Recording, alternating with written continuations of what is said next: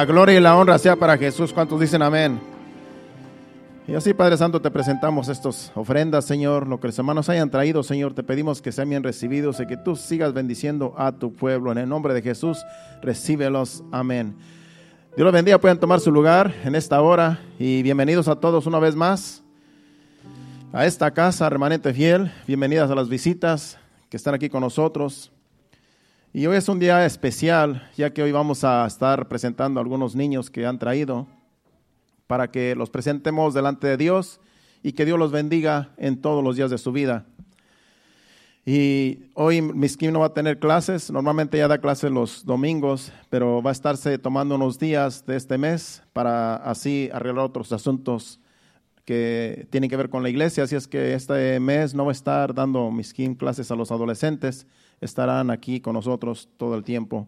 Solo los pequeñitos van a estar ahí en el nursery que esté a mano derecha. Allí están los pequeños que alguien los está cuidando. Así es que la enseñanza se va a tratar de, de la familia. Dios nos quiere hablar de la familia, ya que vamos a estar presentando niños. Dios me dio esta enseñanza para que tiene que ver con los niños, con los hijos que Dios nos ha dado y vamos a a entender lo que es una familia. Porque hay muchas familias en este mundo, pero hay familias desorganizadas, hay familias disfuncionales y son porque no le han dado la gloria a Dios, porque no le sirven a Dios, porque cada quien hace lo que quiere, porque los padres no temen a Dios y como los padres no temen a Dios, por los hijos no se van a someter ni a los padres ni a Dios.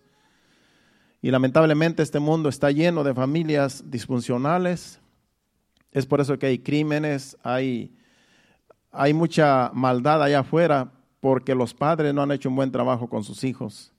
Pero Dios nos enseña en esta iglesia y en muchas iglesias alrededor del mundo de cómo debe uno, de cómo debe funcionar una familia. Y el primer paso es temer a Dios sobre todas las cosas. Temer a Dios, el temor a Dios es el que nos hace a nosotros ser mejores. El temor a Dios es el que nos hace a nosotros vivir una vida en santidad. Y de eso vamos a estar hablando en esta tarde en el mensaje de hoy, para que así podamos aprovechar el tiempo y, y después al final vamos a presentar estos niños que van a traer o que trajeron aquí en este día sus padres, porque ellos quieren la bendición de Dios para sus hijos. Y todos queremos la bendición de Dios para nuestros hijos, porque en realidad sin Dios nada somos. Y la Biblia dice que si Jehová no edificare la casa, en vano trabajan los que la edifican. Así es que eh, van a hacer, han hecho una decisión, ¿verdad? Muy importante de presentarlos al Señor y hoy vamos a estar haciendo eso en breve, en un breve tiempo. Por lo pronto vamos a traer una enseñanza que tiene que ver con la familia y vamos a ir a las escrituras, al Génesis capítulo 1, versículo 27 y 28. Porque ahí empieza la familia, ahí empieza, ahí inicia la familia con Adán y Eva. Son los primeros que formaron una familia y de ahí venimos todos. Génesis capítulo 1, versículos 27 y 28.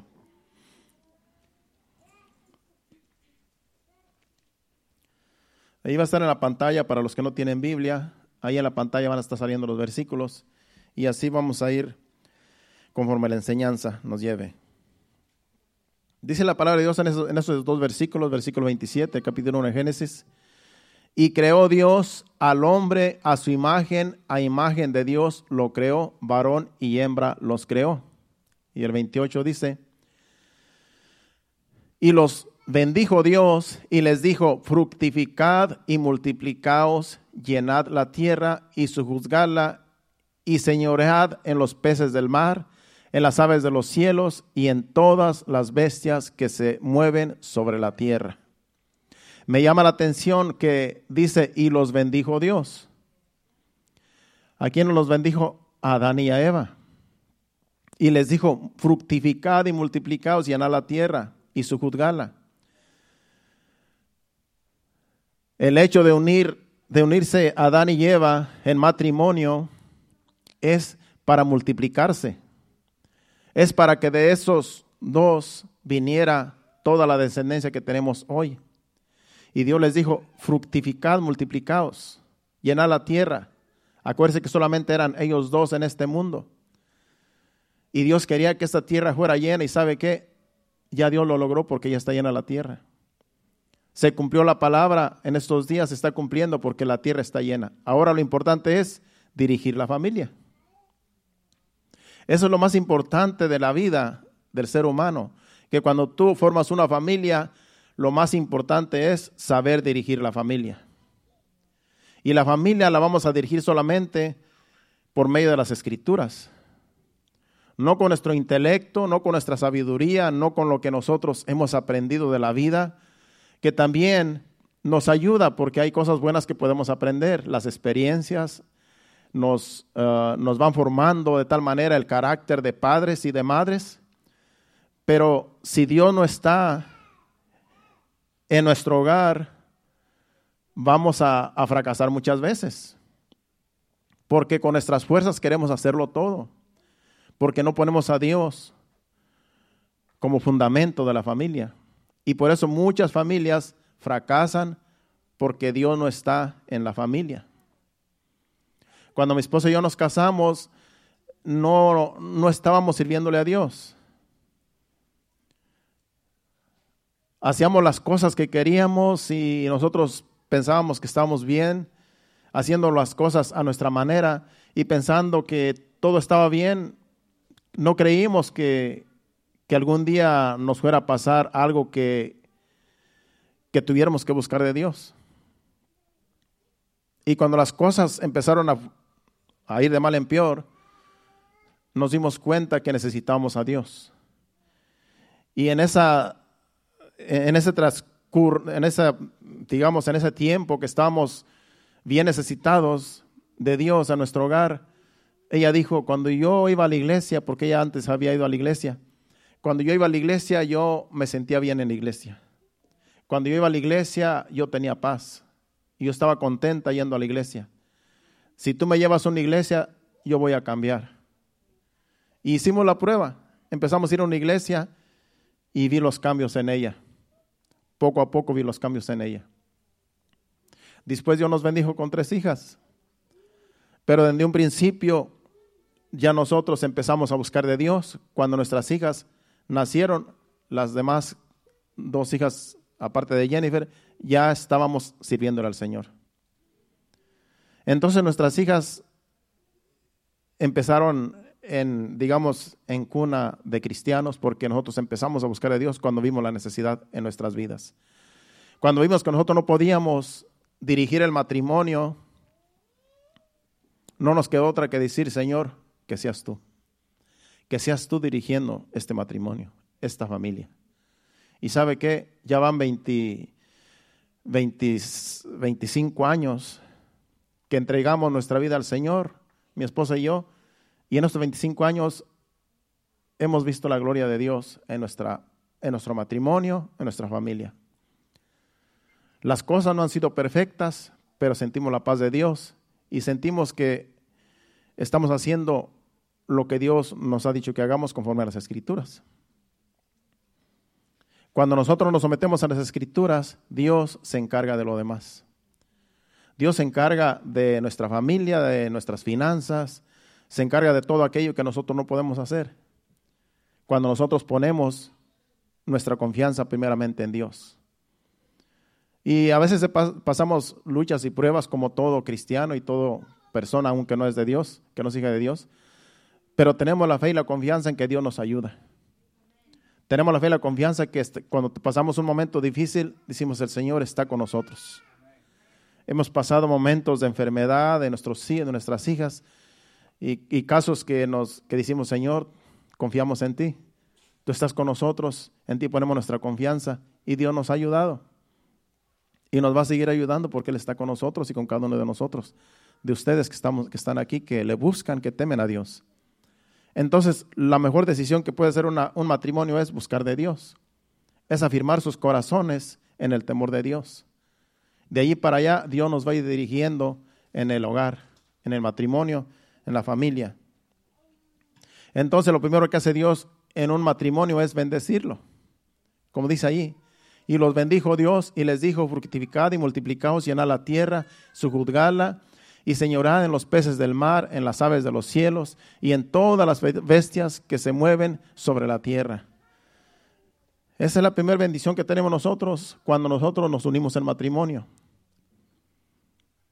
Es muy importante unirse en matrimonio porque eso es mandato de Dios. Hay quienes quieren vivir juntos sin casarse y eso no es una bendición, es una maldición porque eso no es bíblico. Ya hoy en día muchos dicen, bueno, pues me, vamos a juntarnos y si no funciona, después cada quien por su lado. Es un error. Eso no, es, eso no está en la Biblia. Eso no dice la Biblia. O te casas o te casas o mejor no te casas. Porque no podemos estar juntos solamente y si funciona, bueno, y si no funciona, ni modo.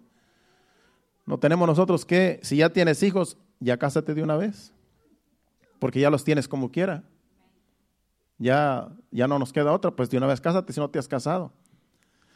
Entonces, no es una maldición casarse, es una bendición casarse. Porque lo dice Dios. Unirse en matrimonio es una bendición. No es bendición vivir juntos sin casarse, pero vivir como Dios manda en matrimonio es una bendición y Dios va a bendecir al, al matrimonio. Que con todas las leyes de Dios y de la tierra se unen en matrimonio esa pareja. Dios los va a bendecir porque está en su palabra. Y claro, hay que buscarle. Vamos a ir ahora al Salmo, al, a Proverbios capítulo 1, versículo 8. En, Proverbios 1, 8 es un versículo que dice los roles de los padres en un hogar para dirigir a los hijos.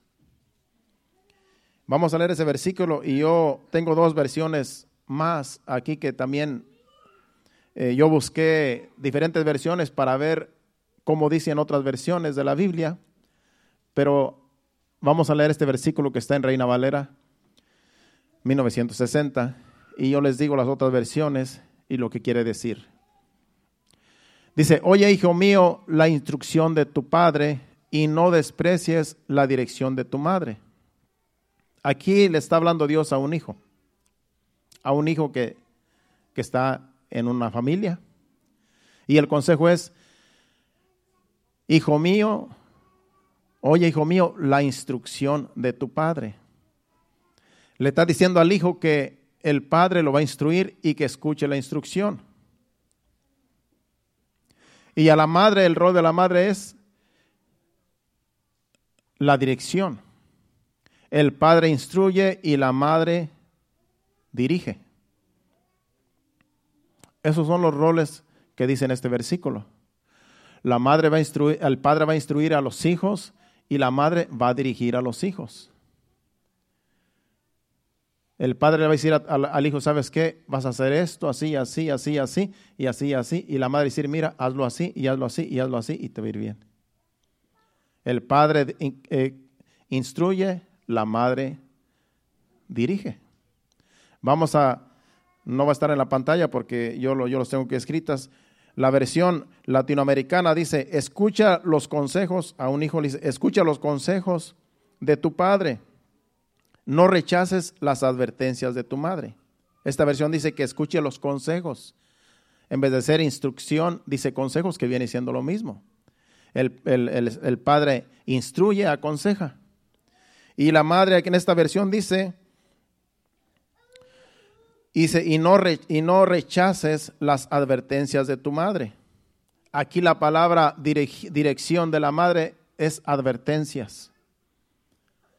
La madre le dice, vete por aquí, vete por allá, haz esto, al otro, hazlo así, hazlo así. La madre dirige y la madre advierte a los hijos. En la Biblia nueva versión internacional dice, Hijo mío, escucha las correcciones de tu padre y no abandones las enseñanzas de tu madre. Esta versión dice que, al hijo que escuche las correcciones, los consejos, las instrucciones del padre. Y, y a la madre, y de la madre dice, y que no Dice, y no abandones las enseñanzas de tu madre. Aquí dice, en vez de decir dirección, dice enseñanzas. Esos son los roles de los padres en una, en una familia. Corregir, aconsejar, dirigir, enseñar a los hijos. Porque los hijos que hemos traído al mundo no se van a enseñar solos. Alguien los tiene que instruir. Y los padres son los que los vamos a instruir. Somos los que los vamos a dirigir, los que los vamos a aconsejar, los que los vamos a corregir. Ellos no se van a corregir solos y no se van a enseñar solos. Entonces los padres desde chiquitos tenemos otros que decirles, esto no se hace, esto no se dice, haz esto, haz lo otro, no lo hagas, hazlo. Los padres somos los responsables de dirigir a nuestros hijos por el buen camino, para que sean buenos ciudadanos y buenos hijos de Dios, temerosos de Dios. Y sobre todo hay que enseñarles el temor de Dios. Hay que enseñarles que, que Dios existe, que Dios es real y que si ellos viven en el temor de Dios toda su vida, Dios los va a bendecir. Dios los va a prosperar. Entonces, nuestro deber es enseñarlos, instruirlos, aconsejarlos, dirigirlos. Y los padres, la madre, el padre y la madre son los que deben de hacer estos roles. Somos los encargados porque Dios nos los ha puesto en nuestras manos para que nosotros los dirijamos. Porque ellos no se van a enseñar solos. Ya desde chiquitos es nuestra responsabilidad dirigir a nuestros hijos. Déjeme decirle que la Biblia es clara cuando se refiere a los roles de la familia. Una familia se compone de un hombre y una mujer y los hijos que Dios les quiera dar. Si no pueden tener hijos por alguna razón, porque también sucede, pueden adoptar hijos y esos hijos vienen a ser hijos de ellos, de ese matrimonio. De eso se compone una familia, de un matrimonio y de los hijos. Entonces, es, instituido, por Dios el matrimonio. Ahora quieren casarse hombres con hombres y mujeres con mujeres. Eso no es de Dios. Es antibíblico y es diabólico. Pero esa es la agenda gay que está ya en este mundo y ya todo estaba profetizado. Todo va, tenía que suceder así, pero no porque Dios quiere, sino por el pecado que mora en, en el mundo. El matrimonio es instituido por Dios, un hombre y una mujer y los hijos.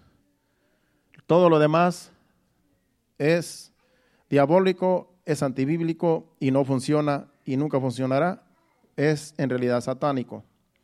Ahora, en cuanto a la familia, cada uno tiene sus roles que debe cumplir, como estamos hablando. Según este versículo que acabamos de leer en tres diferentes versiones, el padre debe instruir, aconsejar, corregir, y la madre debe dirigir, advertir, enseñar. Yo, yo en mi casa, en mi, en mi hogar,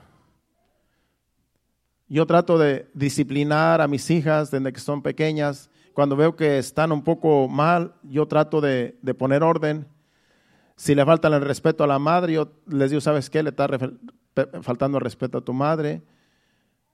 El padre está ahí para apoyar a la, mamá, a la, madre. De no reírle las, las cosas malas que hacen, sino antes corregir lo malo que hacen los hijos. Entonces la madre las enseña la madre enseña a los hijos, mira, esto así, esto así, esto así, esto así. En mi casa mi esposa es la que le dice cómo se deben vestir en que están chiquitas. Porque yo no tuve varones, puras jovencitas, yo no sé lo que es eh, tener un hijo y cómo instruirlo, pero si lo hubiera tenido, Dios me hubiera dado la, la habilidad para hacerlo. A lo mejor es más fácil instruir a un varón que a una jovencita, hablando del papá. Pero entonces mi esposa es la que se encarga, se ha encargado siempre de decirles cómo deben de vestir, cómo deben de... A veces no quieren hacer caso, pero tan siquiera se les dice. Entonces, para eso está la madre, para enseñarles, para aconsejarles, y el padre está ahí para apoyar a la madre y también aconsejar y disciplinar y corregir lo que se tenga que corregir. Cuando los dos, el padre y la madre, están haciendo la función, los hijos se van a someter. Porque los hijos van a ver que hay orden en el hogar. Los, hijos van a ver que la, que la madre no le falta el respeto al padre y que los dos se llevan bien y que los dos se ponen de acuerdo en lo que hacen. entonces los hijos van a, van, a, van a crecer bien enseñados y van a ser buenos hijos de Dios, buenos ciudadanos, porque están viendo el orden en el hogar, porque ven que, que así como dice la palabra, así es, así, así, así actúan sus padres. De lo contrario, si los padres no hacen lo que la Biblia dice, después los hijos se pueden hasta rebelar en contra de los padres.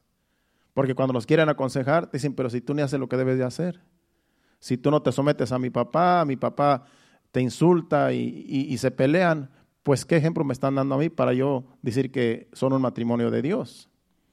Entonces, es, es difícil cuando nosotros no hacemos nuestros roles, porque nuestros hijos son los que nos están viendo en la casa. Nuestros hijos son los que nos van a juzgar conforme a la palabra. Entonces, es difícil, pero hay que pedirle ayuda al Espíritu Santo. Hay que pedirle a Dios, Señor, ayúdame a, sobrellevar la situación. Hay a veces que se presentan problemas que, que la gente explota, pero también cuando ves que se salió de, que te saliste del orden, puedes ir y pedir perdón. Porque cometemos errores. A veces nos salemos del, en realidad, del orden pero tenemos el Espíritu Santo que nos dice, estuviste mal. Le gritaste a la esposa, le gritaste al esposo y los hijos están allí, los hijos, los hijos se, se sintieron mal. Ve y pide perdón tanto a la esposa, al esposo como a los hijos. Eso se tiene que hacer para que los hijos vean que hay orden en el hogar.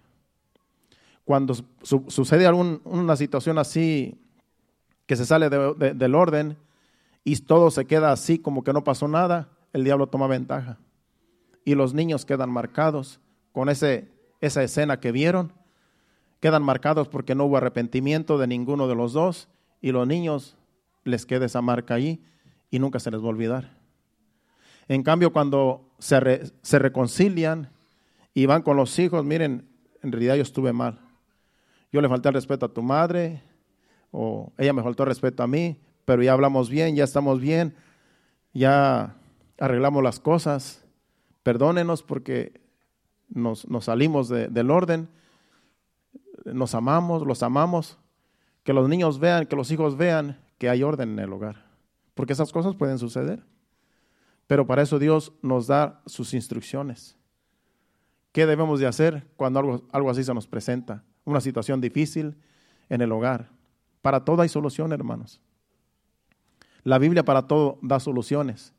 El problema es cuando hay orgullo, altivez, arrogancia en el corazón, que nadie quiere, quiere humillarse ante la situación. Ahí está el problema. Cuando no se humilla uno, el diablo toma ventaja y los demás que nos rodean son afectados, porque no hay reconciliación, no hay reconocimiento de que estuve mal.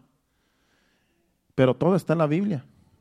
Todas las instrucciones, para el que falla y para el que no falla, todo está en la Biblia. Entonces tenemos nosotros que apegarnos a la Biblia lo más que podamos para poder cumplir nuestros roles como padres y que nuestros hijos vean el ejemplo de nosotros, el ejemplo a seguir.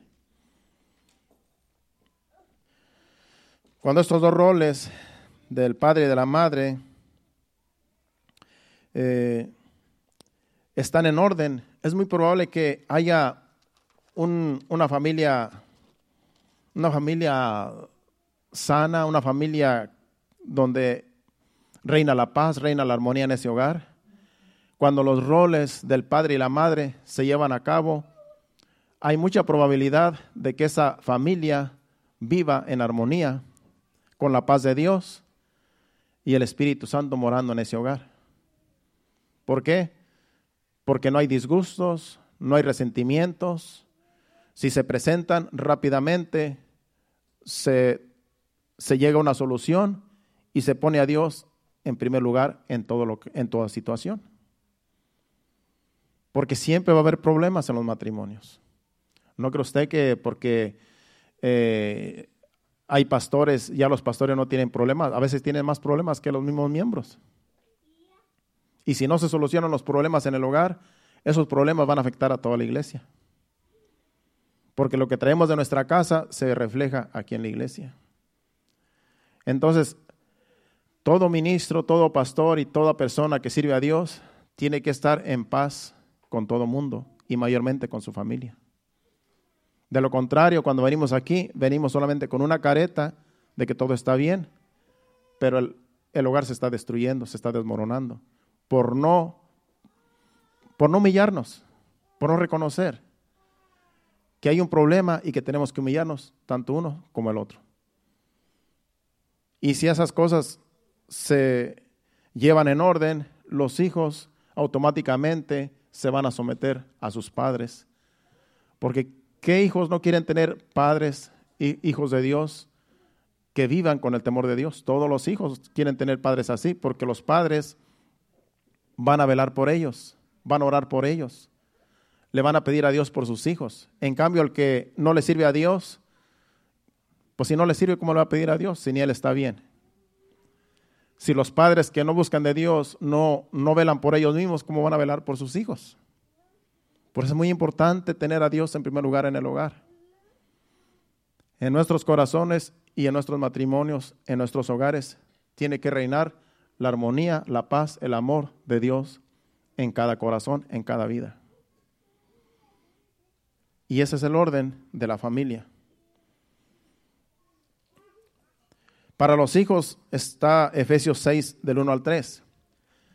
Allí para los hijos, cuando todo funciona bien en, la, en el hogar, los hijos también tienen que someterse a los padres, porque hay bendición para los hijos cuando los padres se someten a Dios. Ellos también se tienen que someter a los padres, porque hay bendición para los hijos. Hijos, obedeced en el Señor a vuestros padres, porque esto es justo. Honra a tu padre y a tu madre, que es el primer mandamiento con promesa, para que te vaya bien y seas de larga vida sobre la tierra. Ese es el consejo para los hijos. Honra a tu padre y a tu madre, que no me tratan bien, que no me compran lo que yo quiero, que esto y lo otro. No importa, honralos que se pelean, que discuten, honralos. Ellos le van a dar cuentas a Dios. Tú haz tu parte como hijo. Porque a veces ellos también quieren tener padres perfectos y a veces los padres no van a ser perfectos. Y nadie hay perfecto en esta vida. Entonces, cuando los hijos ven el orden en el hogar, ellos van a querer someterse al orden porque ahí está la bendición. En el orden está la bendición, en el desorden no hay bendición. Entonces, ese rol es de los hijos, de que los hijos van a obedecer a los padres, se van a someter a ellos y ellos van a tener ese, ese es el rol de ellos. Cuando todo funciona, cuando la esposa y el esposo se llevan bien en el hogar, los hijos se van a someter a los padres, ese es casi, yo diría, el, hogar perfecto. Que tú llegas a ese hogar y tú sientes la atmósfera y todo está bien. Aún la casa se siente limpia. Aún no hay olores feos porque todo, no hay trastes sucios, porque hay un orden en la casa. Pero cuando hay un desorden, hasta la casa puede volver feo por el desorden que está en la casa, empezando de los padres o los hijos. Entonces, todo tiene que ver con el orden, tanto los padres como los hijos. Si ella no quiere limpiar los platos, pues lávalos tú.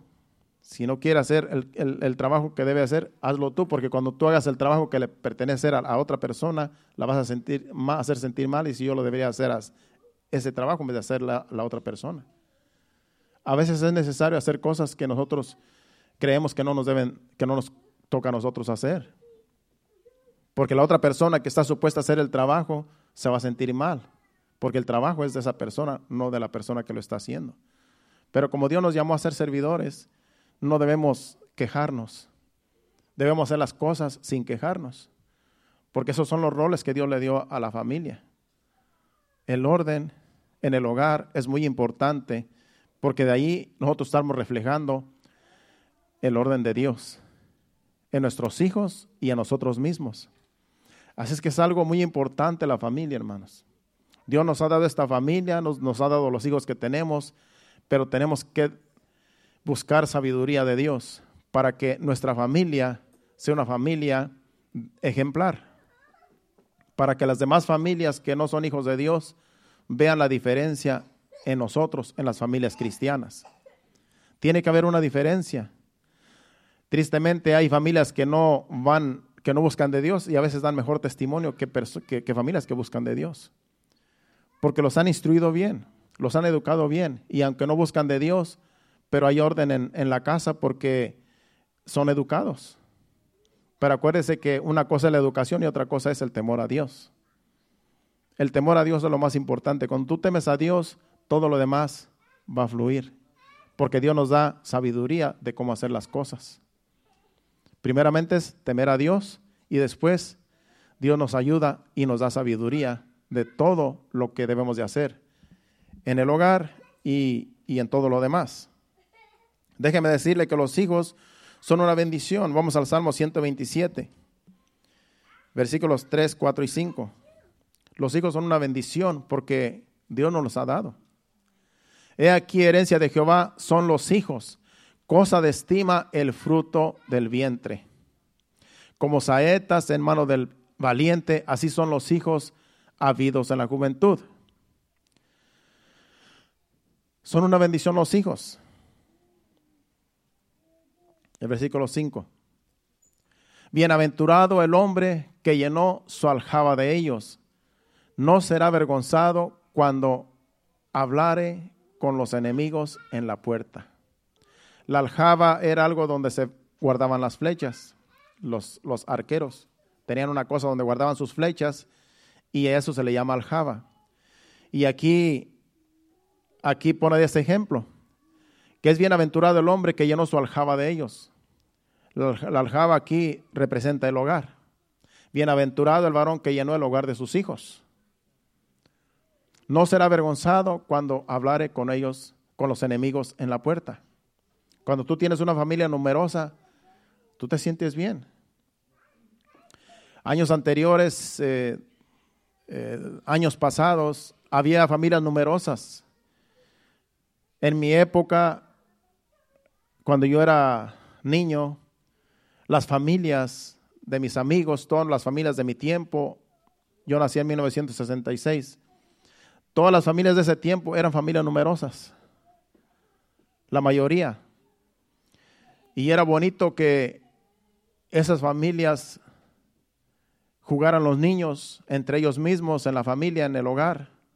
Era bonito ver los niños correr unos, unos con otros ahí jugando porque es una bendición una familia numerosa.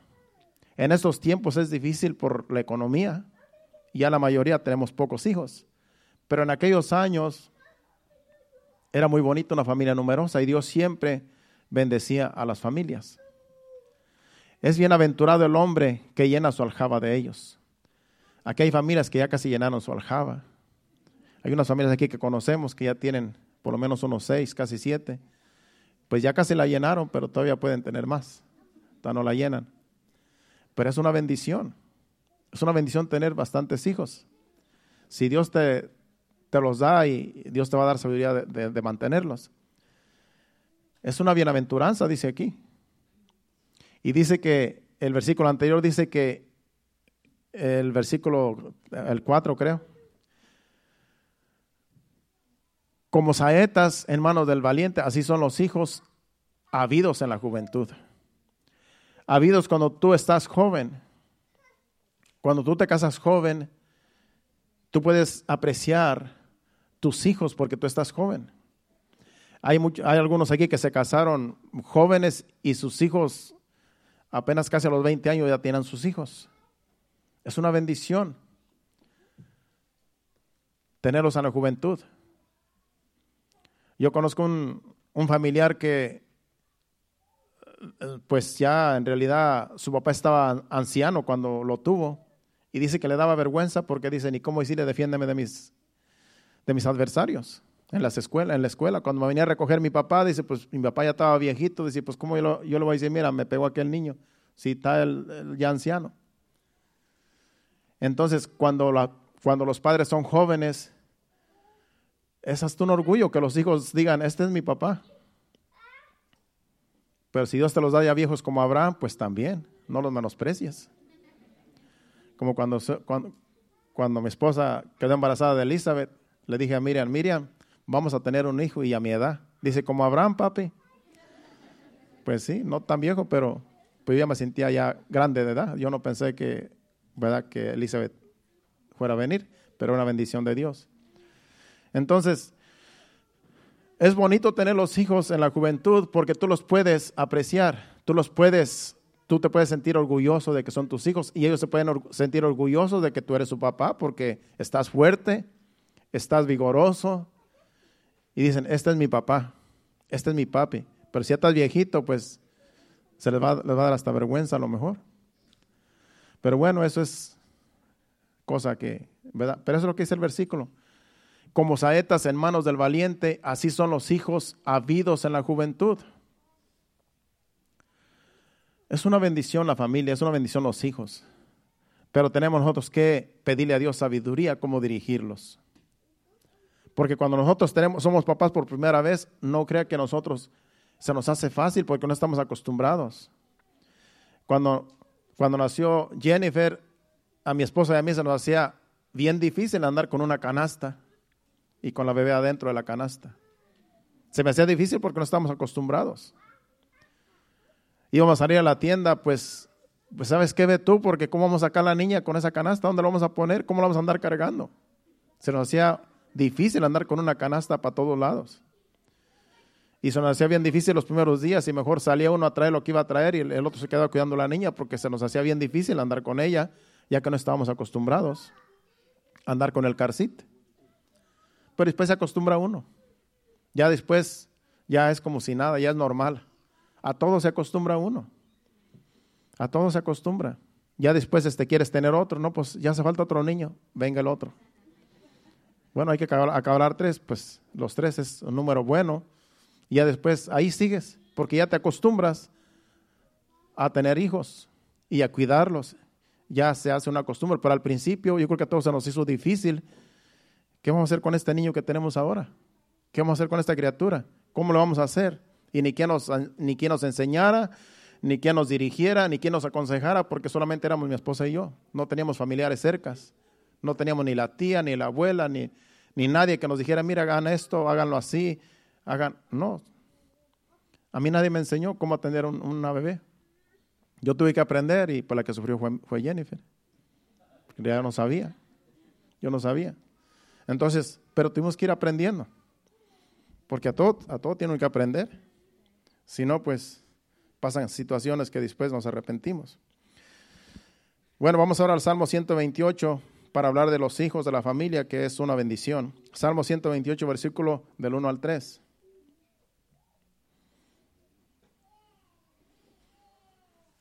Dice, bienaventurado todo aquel que teme a Jehová, que anda en sus caminos. Cuando comieres el trabajo de tus manos, bienaventurado serás y te irá bien. Tu mujer será como vid que lleva fruto a los lados de tu casa, tus hijos como plantas de olivo alrededor de tu mesa. Es una bendición cuando tú temes a Dios, porque tus hijos que Dios te ha dado, Dios te da sabiduría, cómo cuidarlos, cómo tratarlos. Y es una bendición que alrededor de tu mesa dice que son como plantas de olivo. Alrededor de tu mesa. Los niños adornan la mesa que tú, donde tú vas a comer. A mí me gusta ver una familia numerosa que sus niños vienen y se reúnen alrededor de, la mesa. Se ve bonita una mesa así. Porque es lo que dice este versículo. Tu mujer será como vid que lleva fruto a los lados de tu casa, tus hijos como plantas de olivo alrededor de tu mesa. Es precioso ver una familia así. Una familia donde chiquitos y grandes alrededor de la mesa y la comida ahí en, el centro y todo el mundo come ahí de esa mesa. Es, es un cuadro bien bonito. A mí me gusta ver eso. Es una bendición. Pero primeramente dice que somos bienaventurados porque tememos a Dios porque ponemos a Dios en primer lugar. Después la bendición viene a la familia, a los hijos, a la esposa. Todos son bendecidos con la persona que teme a Dios. Todos venimos a ser bendecidos, empezando por los padres que temen a Dios. De ahí los hijos son una bendición y son adorno en nuestra casa, en nuestro hogar.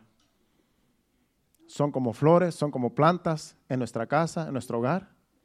Así son los hijos son una bendición. Por último, para dejar esta enseñanza y irnos a, a lo que es la ceremonia de presentar a los niños, porque yo quiero hacer en una hora todo. y ya, ya se va a cumplir el tiempo. Vamos al Salmo 144, versículo 12, donde ahí habla también de los hijos y las hijas que Dios nos ha dado, lo que representan en nuestro hogar, cómo Dios las ve, cómo Dios ve a nuestros hijos, cómo Dios ve a nuestras hijas, que temen a Dios, que tememos a Dios, que somos hijos de Dios, que somos una familia de Dios. Esta es una bendición, una petición para nuestros hijos. Dice, sean nuestros hijos como plantas crecidas en su juventud, nuestras hijas como esquinas labradas como las de un palacio. Aquí compara a los hijos como plantas crecidas, como plantas que, que están crecidas en un, en un hogar, en un, en un huerto, y a las jovencitas, aquí las ve Dios como esquinas labradas de un palacio. Un palacio es algo magnífico, un palacio es una estructura, es una construcción. Y dice que los hijos, las hijas sean como esquinas de los palacios. Eso es lo que Dios ve en los hijos, como plantas a los varones y a las jovencitas como esquinas de un palacio, preciosas porque cada, cada uno tiene su, su forma, digamos, su, su físico. Las jovencitas por naturaleza son hermosas y los varones son varoniles. Son solamente fuertes, son solamente eh, como plantas crecidas. Dices, de repente dices, qué grandote se creció este muchacho. Crece bien rápido. Pero las jovencitas, su hermosura, su belleza, es la que les hace diferencia. Es la que les, las diferencia en el hogar, en la familia. Hombres varoniles, hombres fuertes, bien varoniles. Eso es lo que representan como plantas. Las jovencitas, esquinas de los palacios. Es algo hermoso para Dios ver un hogar así. Ver hijos así, ver hijas así, para Dios es algo glorioso. Porque son regalos de Dios y Dios nos los puso en nuestras manos para que nosotros los cuidemos, los dirijamos y que sean tremendos siervos de Dios y siervas de Dios en esta vida. Se siente bien que tus hijos crezcan y, que den buen testimonio. Se siente bien que tus hijos hablen bien de ti. Todo eso se siente bien, pero todo empieza en el hogar.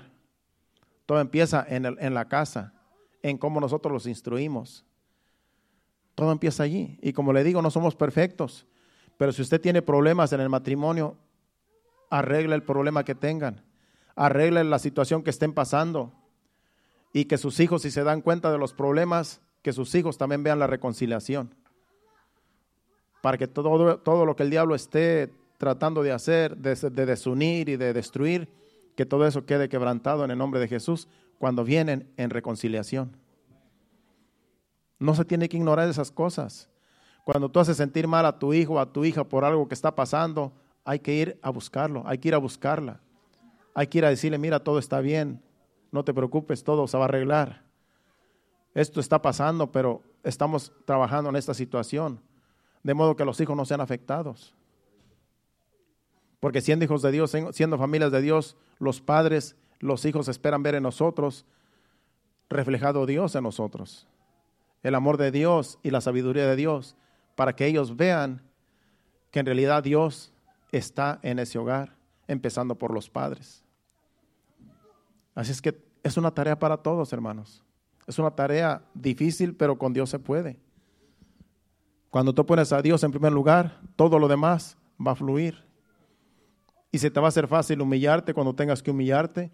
Se va a hacer, se va a hacer fácil pedir perdón cuando tienes que pedir perdón. Porque tú dices, es más importante la familia que este problema. Es más importante mi hija, mi hijo, que se dan cuenta del problema que tenemos que el problema que estamos pasando. Es más importante arreglar el asunto por nuestros hijos. Y humillémonos. Humillémonos, hermanos. Cuando tú te humillas, Dios te exalta. Cuando no te quieres humillar, no te puede exaltar Dios. todo empieza con la humillación, todo empieza con reconocer nuestros errores. Si yo ofendo a mi esposa, yo tengo que pedirle perdón. Y si es delante de mis hijas, mejor, porque así ven que uno reconoce sus errores. Y así debe ser en todos los matrimonios, para que los hijos no salgan afectados y no salgan heridos y no se decepcionen de nosotros, que somos sus padres y que les, debemos de dar ejemplo toda la vida, todo el tiempo. Así es que para todo hay solución, pero hay que reconocer, estoy mal y tengo que reconocerlo, tengo que humillarme y tengo que pedir perdón. Y Dios se encarga de todo lo demás, hermanos. Dios se encarga de sanar las heridas, de sanar todo, todo lo que haya ocasionado el problema. Dios se encargará de eso. Pero reconozcamos que necesitamos a Dios y Dios hace lo demás y todo lo pone en orden. ¿Cuántos dicen amén? Ese ha sido el mensaje, hermano. En realidad yo no quería durar mucho por la, ceremonia que vamos a, a tener, pero Miskin quiere que en la parte de acá los padres de los niños que van a presentar, síganla por favor, son creo tres los que vamos a presentar, sigan a Miskin. Aquí al lado en el nursery, allí eh, les va a dar instrucciones, van a llenar algunos papeles, alguna firma, no sé. Y, todos los, los, padres de los niños, váyanse por ahí en la parte de atrás, los padres que están aquí, que van a presentar a los niños.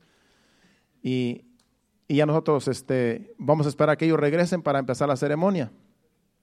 Esa es la instrucción que me dio Miss Kim, de que quiere que vayan para allá para darles instrucciones y para que todo se haga en orden.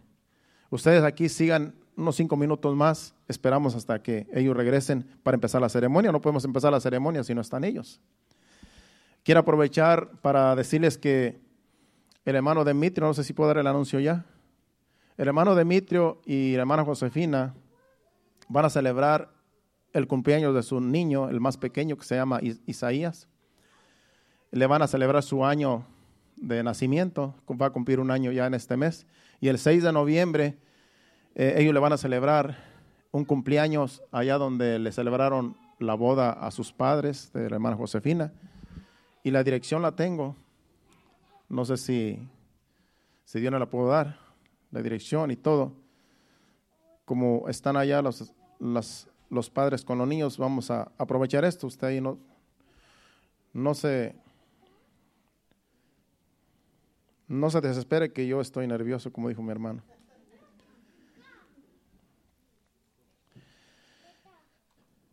Sí, este, es para toda la iglesia. Cuando ellos tuvieron aquí una ceremonia hace como un mes de que los papás de la hermana Josefina se casaron, ellos se casaron porque no se habían casado, no habían hecho una boda, solamente se habían casado por el civil. Y nos pidieron que si, que si les prestamos la iglesia para ellos celebrar esa, esa boda que ellos quieran celebrar, los hijos del hermano Marino y la hermana Catarina, que son los padres de la hermana Josefina. Nos pidieron que si les prestábamos el lugar, y sí, claro que sí. Y les prestamos el lugar. Y nosotros no hicimos ninguna invitación porque esa, esa boda era entre ellos, era la familia. Entonces, no invitamos a esa boda a nadie porque en realidad nosotros solamente prestamos el, local y, y, fuimos algunos que nos invitaron personalmente, pero ahora sí va a ser toda la iglesia. Es que toda la iglesia está invitada a, esa, a ese cumpleaños de su niño, que es el, el 6 de noviembre en, en, ese lugar que se, es, um, el salón está en 315 West Avenue, Bonita Springs, Florida. Y como quiera, si después usted quiere que el hermano le dé la dirección, se lo puede dar. Pero esa es la dirección que ellos me dieron. 315 West Avenue, Bonita Springs, Florida. Va a ser a las 4 pm la, la, fiesta. Y hermanos, yo, yo, le, yo le invito a que usted vaya, porque estas fiestas, hermanos, son bien alegres. Cuando los hermanos inviten a una fiesta, ya sé que ya va a ser una fiesta alegre porque ya hay música en vivo. Allí hay música. Ese día hubieron dos grupos, un, un, uno norteño, un grupo norteño y otro, y otro de, su, de su tierra de ellos, que también, todos eran de allá, ¿verdad? También todos los, tanto el norteño como el otro. No, el otro, el otro no. El norteño no, ¿verdad? Pero los demás eran de la misma aldea de ellos. Ellos a su estilo, la, música a su estilo. Yo me gozo con, con las alabanzas que, se cantan ahí. Entonces, eh, toda la iglesia está invitada a esa fiesta de ese, de ese cumpleaños. Así es que lo vamos a estar anunciando el día 6, va a ser un sábado, para que todos lleguen en confianza, ya que es un lugar cómodo, es yendo para la, para la playa. Ah, allá está ese lugar ahí a mano izquierda, yendo en camino a la playa. Así es que todos están invitados, toda la iglesia está invitada a esa fiesta que se le va a celebrar a su niño. Bueno, ya creo que regresaron. ¿Qué tal si, si pasan, van pasando aquí al frente y pones, hermano Victoriano, pones el, un corito que tenemos preparado, un canto más bien para los niños y pueden, no sé si ponerlos aquí, hermano Marvin Fuentes, para que se pongan así como en fila. Como que él también tiene que estar allí, ¿verdad? Sí, pongan así enfrente aquí, enfrente y este... ¿Mande? Sí pueden poner de pie, la iglesia se pone de pie, porque esta es una ceremonia. Por aquí enfrente, así en, fila. Es algo solemne, es una ceremonia que, que ellos han decidido presentar sus hijos al Señor aquí, delante de Dios. Y yo no sé cuántos van a presentar, pero ya unos grandecitos que no han presentado, ¿verdad? Ella también la van a presentar. Qué preciosa está la niña de, ustedes, ¿eh? no la había visto. Congratulations en felicidades. Bueno, son cuatro hijos, cuatro niños que van a presentar y estamos contentos, ¿verdad? Porque han decidido traerlos delante de Dios. Déjeme decirle que en las Sagradas Escrituras no hay ninguna enseñanza ni ejemplos de que autorice el bautismo de niños. Sabemos que en la iglesia tradicional los bautizan, pero en realidad eso no está en la Biblia. Entonces, para bautizarlos, para bautizarse se tiene que arrepentirse de los pecados y los niños no tienen pecado. Entonces, el, el, bautismo es para arrepentimiento. Como ellos no tienen pecado, no saben lo que es el pecado, ellos no tienen que arrepentirse ni se tienen que bautizar. Pero sí dice la Biblia que se deben de presentar ante Dios los niños.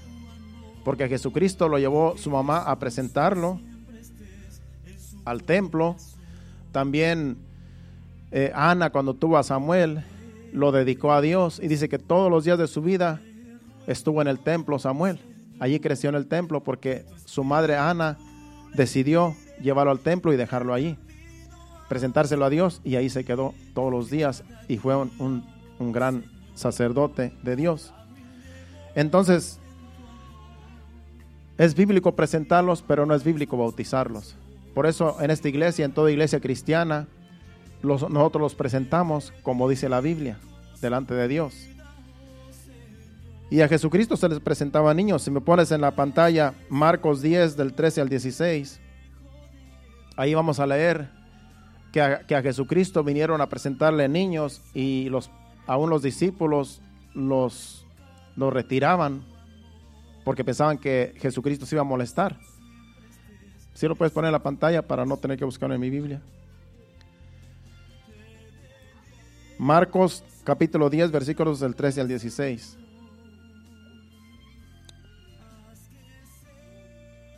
Dice ahí. Pero que no te tardes en buscarlo, sino pues tendré que buscar la Biblia.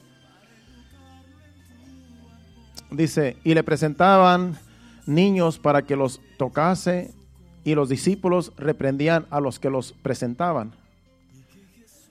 Viéndolo Jesús se indignó, o sea, se enojó y les dijo, dejad a los niños venir a mí y no se lo impidáis porque de los tales es el reino de Dios. De cierto os digo que el que no reciba el reino de Dios como un niño no entrará en él. Por eso dice la Biblia que tenemos que ser como niños. Dice, y tomándolos en, las, en los brazos, poniendo las manos sobre ellos, los bendijo, poniendo las manos sobre ellos. No dice que echándoles agua bendita, ni que echándoles aceite, ni nada de eso, dice que poniéndole las manos sobre ellos. Por eso nosotros vamos a ponerle las manos sobre ellos y los vamos a bendecir así como lo hizo Jesús. Porque aquí está la presencia de Dios, aquí está Dios en este, en este lugar. Entonces, así como dice Jesús, Jesús les impuso las manos y los bendijo, oró por ellos. Así es lo que vamos a hacer en este, en este día. También puedes ir a Mateo capítulo 18, versículo 14, donde dice que es lo mismo. Vinieron a presentarle niños y Jesucristo dijo, deja a los niños venir a mí. Así no es, no, dice, así no es la voluntad de vuestro Padre que está en los cielos que se pierda uno de estos pequeñitos. No es la voluntad de Dios que se pierda uno de estos pequeñitos que ustedes han venido a traerlos. Los han venido a traer delante de Dios para que Dios los bendiga y nosotros vamos a representar aquí como sacerdotes, como, como Dios que está en nosotros, para que así nosotros poniendo las manos sobre estos niños los vamos a bendecir, vamos a orar por ellos y Dios se va a encargar de todo lo demás, de cuidarlos. Mis amados hermanos y amigos, desde los comienzos de la humanidad, Dios ordenó la familia como, un, como una institución divina.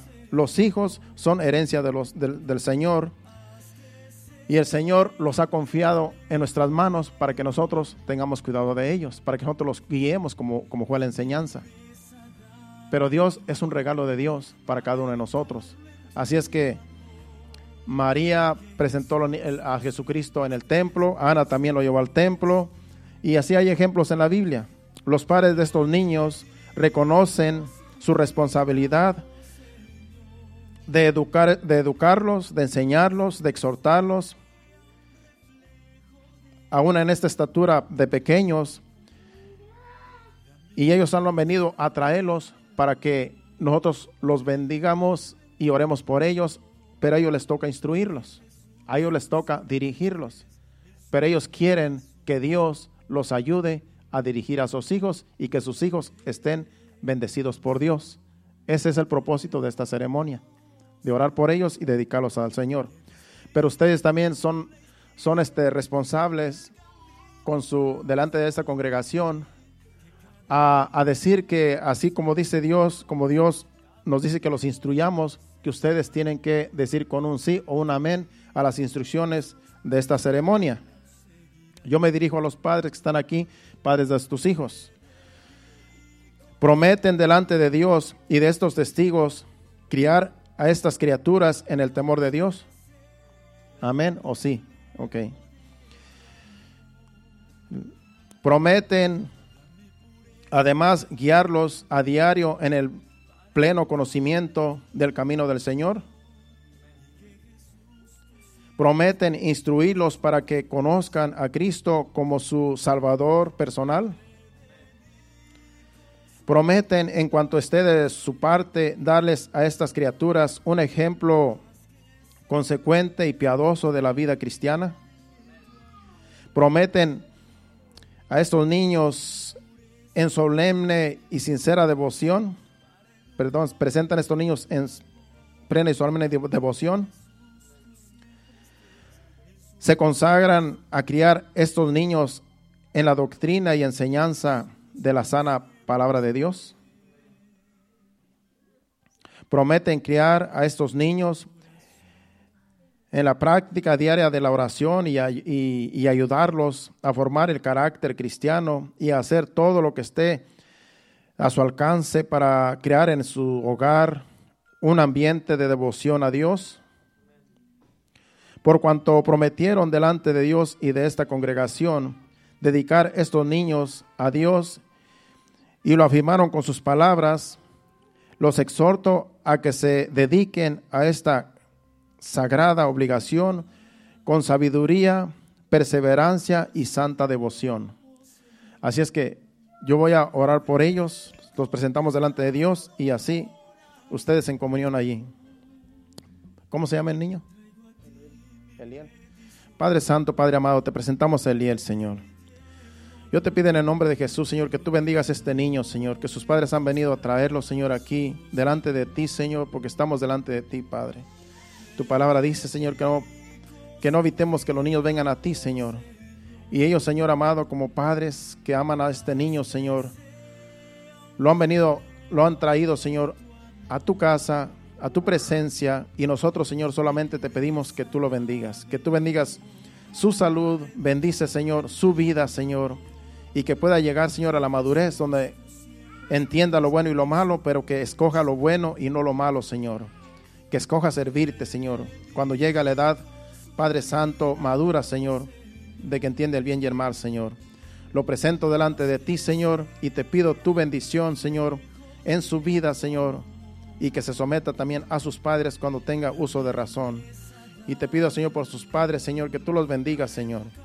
Quiero que están empezando, Señor, a buscar, Señor, de ti, Señor. Que no dejen de congregarse como tu palabra lo dice, Señor, para que tú les des sabiduría, Señor. Que tú les des guianza, Señor, de cómo instruir a estos hijos, Padre Santo, que tú les has dado, Señor. En el nombre del Padre, del Hijo y del Espíritu Santo, te presento, Señor, a este niño, Señor, para que tú lo bendigas en todos los días de su vida que le quedan en esta tierra y que sea una bendición para ellos y para esta sociedad. Te lo pedimos en el nombre de Jesús. Amén. ¿La niña cómo se llama? Amén. Padre Santo, Padre amado, te presentamos a Natalie Milagros, Señor. Te pedimos, Señor, que tú pongas su mano sobre ella, Señor, en esta hora. Y que tú bendigas, Señor, esta niña, Señor, preciosa, que, que tú le has dado a Andy, Señor, y a Virginia, Padre Santo, que es una bendición, Señor. En el nombre del Padre, del Hijo y del Espíritu Santo te pido que tú la bendigas, Señor, que tú guardes su salud, Señor. Que tú, Padre Santo, guarde su entrada y su salida, Señor, desde ahora y para siempre. Ahora en esta edad, Padre Santo, que ella está pequeñita, Señor. Que tu gracia esté en ella siempre, Señor amado. Y que sus padres, Señor, se alegren con ella todos los días de su vida, Señor amado. Y que cuando ella crezca, Señor, sea de ejemplo, Señor, para esta sociedad, Señor. Y sea de bendición, Padre Santo en este mundo, Señor, en los días que tú le vas a dar de vida en esta tierra, Padre Santo. Que sea una bendición, Señor amado, esta niña en este mundo, Señor. Te la presentamos, Señor, y te pedimos en el nombre del Padre, del Hijo y Espíritu Santo, que tú la bendigas y que tu Santo Espíritu esté con ella en todo momento, guardándola, protegiéndola en todo lugar, donde quiera que vaya, cuando ella crezca, Señor, que nunca se aparte de ti, Señor, que el temor tuyo esté en ella siempre. En el nombre del Padre, del Hijo Espíritu Santo, te la presentamos. Te pido también por Virginia, Señor. Padre Santo, ella es humilde, Señor. La conocemos de hace tiempo. Y siempre, Padre Celestial, sabemos que ella, Señor, es una mujer, Señor, que te ama, Señor. Una mujer, Señor amado, que teme, Señor, y que se somete, Padre Santo, también a tu voluntad, Señor. Por eso, Señor, te pedimos, Señor, tu bendición sobre Virginia, Señor, sobre Andy, Padre Santo, como Padre de esta niña, Señor. Gracias te damos, Señor amado. Únelos más cada día, Padre. Que sean de ejemplo, Señor, para su hija, Padre, y para los demás hijos que tú le puedas dar, Señor, a este matrimonio, Señor. Si tú les vas a dar más hijos, Señor, dale la capacidad, dales, Padre Santo, la sabiduría, Padre Celestial, de tal manera que ellos, Señor, sean buenos padres, sean de ejemplo para su hija y para los demás hijos, si es que tú les vas a dar. En el nombre de Jesús te lo pedimos, ayúdalos. Amén. ¿Cómo te llamas? Emi. Emi. Padre Santo, te presento a Emi, Señor. Ella, Señor, ha venido, Señor, no porque sus padres la trajeron, sino porque tú la has traído, Señor. Porque sabemos que ella está en tu voluntad, Señor. Es una jovencita, una niñita, Padre Santo, pero tú ya estás tratando con ella, Señor. Y ella sabe que en tus manos está segura, Señor. Así es que en obediencia a sus padres, ella ha venido, Padre Celestial, y en obediencia a tu palabra, porque tu palabra dice, venir a los niños, dejar a los niños venir a mí y no se lo impidáis. Así es que sus padres no le han impedido venir a ti, Señor, sino que ella voluntariamente está aquí, Señor, cumpliendo, Señor, esta ordenanza, Padre Santo, y te la presento, Señor, en el nombre del Padre, del Hijo y del Espíritu Santo. Yo declaro tu bendición sobre ella y que Padre Celestial, ahora que está creciendo, Señor, que este momento nunca se le olvide de que fue presentada delante de ti, Señor, y que es tu hija, Señor, y que se afirme más cada día en tus caminos, porque estamos viviendo tiempos peligrosos, pero sabemos que tu Espíritu Santo, Señor, cuando está con nosotros, no nos va a abandonar. Y así te pedimos que tu Espíritu Santo esté con ella, guardándola en todo momento, en todo lugar donde quiera que vaya en la escuela, y que así, Señor, ella sea de gran ejemplo a esta sociedad. ¿Y el niño? ¿Cómo se llama? Te presentamos a Edison también, Señor. Este niño varón, Padre Santo, que también sus padres lo han traído con la confianza, Señor, de que tu palabra dice que los traigamos ante ti para ser presentados y sabemos que en tus manos están seguros, Señor. En nuestras manos no están seguros, pero en tus manos sí, Señor. Por eso ponemos en tus manos a este varón, Señor amado, que tú le has dado este matrimonio. Y en el nombre del Padre, del Hijo y del Espíritu Santo lo bendigo, Señor. Y te pido, Señor, que tú lo guardes ahora que está en esta edad y que siga, Señor amado, tu perfecta voluntad, Señor amado, avance a cabo en su vida, todos los días de su vida, Señor amado, hasta que Él pase de este mundo a la eternidad. Que sea un varón, Señor amado, que te sirva, Señor, que te busque todos los días, Padre Santo, ahora que está delante de ti, Señor, y que ha sido presentado, Señor. Te pedimos en el nombre de Jesús que así sea. Así te presento a su mamá, Padre, y a su papá, Señor amado, que han venido, Señor amado, a traer estos hijos, a presentarlos delante de ti, Señor, reconociendo, Señor, que en tus manos están más seguros que nuestras manos, Señor. Y así, Señor, te pido que les dé sabiduría, que les pongas temor, Señor amado, de que de que hay que buscarte, Señor, porque las familias, Señor, sin ti, Señor, estamos, Señor, perdidos, pero contigo, Señor, lo tenemos todo y tú nos das sabiduría, tú nos das, Señor amado, y tú nos bendices grandemente, Señor, cuando nos sometemos a tu palabra, Señor. Que ellos se afirmen más cada día para buscarte, Señor, para servirte y para ser de bendición a su familia, a sus hijos y a todos los que lo rodean. Te lo pedimos en el nombre de Jesús. Bendícelos. Amén. Creo que son todos, ¿verdad? ¿O él no, no había llegado? no lo presentamos, verdad? Ya lo presentaron. Ah, ok, nomás era este. Ah, ok. Bueno, estamos bien. Bueno, pues, pues voy a hacer una oración para bendecir a cada uno de ustedes y, y a la congregación y después ya podemos retirarnos. Padre Santo, Padre bueno, gracias te damos, Señor. Gracias, Padre Santo, por esta comunión que tenemos aquí contigo, tu Espíritu Santo, y aquí, Señor, con la congregación que estás ministrando, Señor, a nuestros corazones por medio de estos niños, Padre. Yo te pido en el nombre de Jesús por cada uno de ellos, Señor. Ya te los presentamos. Ahora te pido tu bendición en cada uno de ellos, Señor, y en sus padres, Señor amado. Ayúdalos, Señor. Dale sabiduría. Ponle la gracia que necesitan, Señor, para instruir a estos pequeñitos, Señor, en tus caminos, Señor, y que sean de gran ejemplo, Padre Santo, para esta sociedad que está perdida allá afuera, Señor que sean luz en medio de las tinieblas, tanto los padres como estos niños que han venido a presentar delante de ti. Te lo pedimos en el nombre de Jesús, bendícelos. Amén. Padre Santo, y ahora Señor nos despedimos no de tu presencia, sino de este lugar y te pedimos que nos lleves con bien a nuestros hogares, guarda nuestro camino, nuestros vehículos, que lleguemos con bien, Señor, sin ningún tropiezo y que podamos, Señor, disfrutar de una buena cena en esta tarde, Señor, junto con nuestros familiares, donde quiera que vayamos, que seas tú en esa en ese lugar donde vayamos a pasar esta tarde eh, con la familia. Te lo pedimos en el nombre de Jesús. Llévanos con bien. Amén y amén. Dios le bendiga. Estamos despedidos. Esa ha sido la ceremonia de estos niños. Salúdense los unos a los otros y nos vemos aquí el miércoles a las, 5.30, a las 7.30. Dios les bendiga y adelante.